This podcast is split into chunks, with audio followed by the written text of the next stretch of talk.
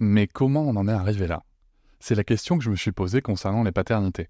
Pour y répondre, je vous propose de découvrir la BD Papa Sapiens, qui raconte l'histoire des pères à travers les âges avec humour et les chouettes dessins de Sévanie.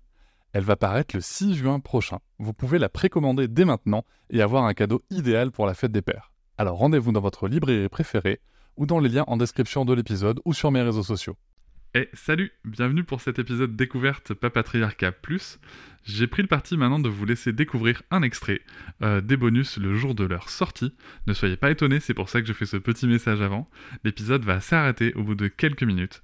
Si vous souhaitez continuer bien sûr l'écoute de cet épisode et de l'ensemble des bonus, vous pouvez cliquer sur le lien en description pour vous abonner. Je vous souhaite un bon extrait.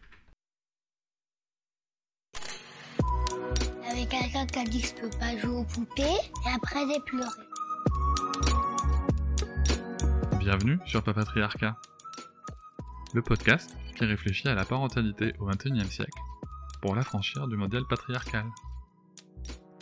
Bienvenue dans cet épisode bonus. Je tiens avant tout à vous remercier énormément car si vous pouvez l'écouter, c'est que vous soutenez mon travail tous les mois et c'est grâce à ce soutien, grâce à cette énergie et à vos écoutes que le projet Papatriarcat peut continuer, que ce soit en podcast ou sur d'autres supports. Et je vais maintenant vous laisser tranquillement découvrir ce contenu exclusif et je vous souhaite une très bonne écoute. Salut Marion. Bonjour Cédric. Je suis ravi de te recevoir à nouveau dans le podcast Papatriarcat pour cet épisode bonus. Oui. Et tu vas nous parler d'une autre de tes activités. Donc, on a parlé de psychomotricienne. On n'a pas parlé de ta carrière dans le porno. non, non celle-là, ce sera pour un bonus plus plus. euh, psychomotricienne de ta vie de maman, de ta vie de maman solo. Et les gens savent peut-être pas que tu fais aussi de la photo. Oui. J'ai aussi cette casquette de photographe, effectivement. Ça fait quelques années euh, que j'ai développé ça, cette médiation-là. En fait, je m'en sers vraiment comme une médiation pour euh, soutenir en fait les interactions précoces entre euh, les parents et leurs enfants, qu'ils soient tout petits ou plus, mais plus grands, donc même les interactions en fait entre parents et enfants, la dynamique familiale. J'ai aussi comme objectif de, de soutenir, d'étayer en fait l'estime de soi maternelle. Parce que on a le corps qui se transforme, le corps qui change, on a cette donc transformation psychique aussi quand après on a les enfants. Et c'est vrai que moi je suis plus orientée euh, sur euh, la mère parce que c'est aussi quelque chose que j'ai vécu, donc je dis avec mon et je souhaite le mettre en avant avec mon regard de, de femme et de mère. Mais bien entendu qu'après, dans les familles, les papas, je les mets aussi en valeur, voilà, me disant que j'ai une sensibilité plus développée pour la transformation euh, voilà, chez les mères. Et ça, ça vient d'où? Ben, Ça vient du fait que euh, j'ai euh, j'ai traversé une dépression postpartum un peu après la naissance de mon troisième enfant. Et en fait, ce qui m'a permis petit à petit de m'en sortir, ça a été euh, ben, en fait que le papa de mes enfants faisait, enfin, il continuait à faire de la photo, lui en tant qu'amateur hein, en fait, plutôt de la, photo artistique. Et en fait, quand il prenait quand même des photos de mon fils et moi, alors il s'en sert toujours comme nous, comme un sujet au sein d'un paysage, d'un contexte. Donc il y avait une composition hein, derrière. Mais finalement, je trouvais qu'il arrivait à capter aussi des choses dans le regard que pouvait poser voilà, notre fils sur moi, ce genre de choses. Et en fait, au fur et à mesure, je me suis dit, ah, mais en fait, il, me regarde vraiment comme ça, mon fils. Et il a fallu que je me vois en photo, que je nous vois en photo, pour me dire, mais en fait, entre ce que je perçois de, la, de, de, mon prisme et la réalité, il y a un fossé. Et d'avoir ce recul-là, de voir qu'il y avait quelqu'un d'autre qui nous avait pris en photo, ben en fait, ça m'a énormément aidé. Vraiment. Et ça m'a aidé à, me voir autrement, à avoir un regard doux et positif aussi sur moi. Et c'est vrai que quand j'ai après j'ai commencé à regarder le travail de d'autres photographes, notamment de photographes femmes qui photographient les femmes et les mères, je me suis beaucoup retrouvée dedans et donc j'ai souhaité euh, me former à la photographie de famille en fait et, euh, et à pouvoir aussi proposer ça dans le cadre de mon activité professionnelle. Voilà.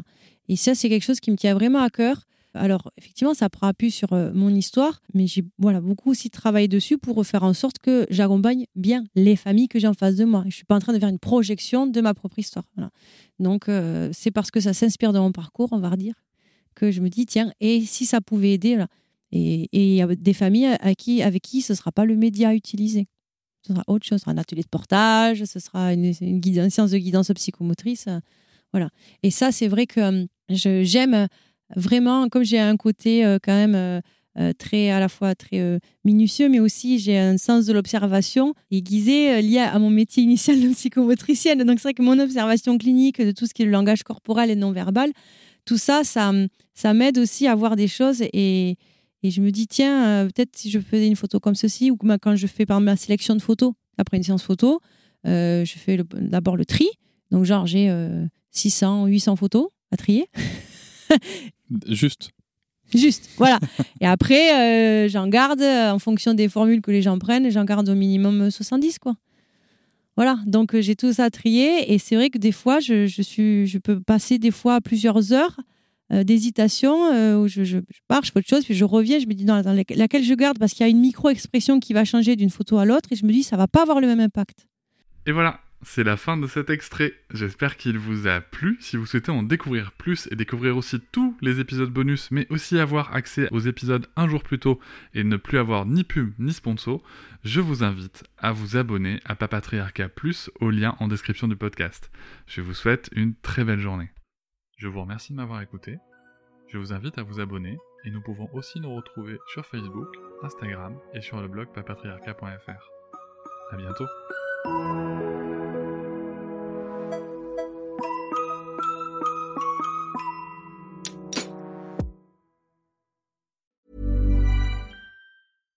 When you make decisions for your company, you look for the no-brainers. And if you have a lot of mailing to do, stamps.com is the ultimate no-brainer. It streamlines your processes to make your business more efficient, which makes you less busy. Mail checks, invoices, legal documents, and everything you need to keep your business running with stamps.com. Seamlessly connect with every major marketplace and shopping cart Schedule package pickups and see your cheapest and fastest shipping options from different carriers with rates up to 89% off USPS and UPS rates. And with the stamps.com mobile app, you can take care of mailing and shipping wherever you are. Make the same no-brainer decision as over 1 million other businesses with stamps.com. Sign up with code program for a 4-week trial plus free postage and a free digital scale. No long-term commitments or contracts. That's stamps.com. Code Program. Hop, c'est encore moins. Si tu veux soutenir le podcast, tu peux aussi t'abonner à Papatriarca Plus et découvrir chaque semaine un épisode bonus en plus des 60 déjà disponibles. À découvrir sur tes applis de podcast comme Pocketcast, Castbox ou encore Apple Podcast. À très vite.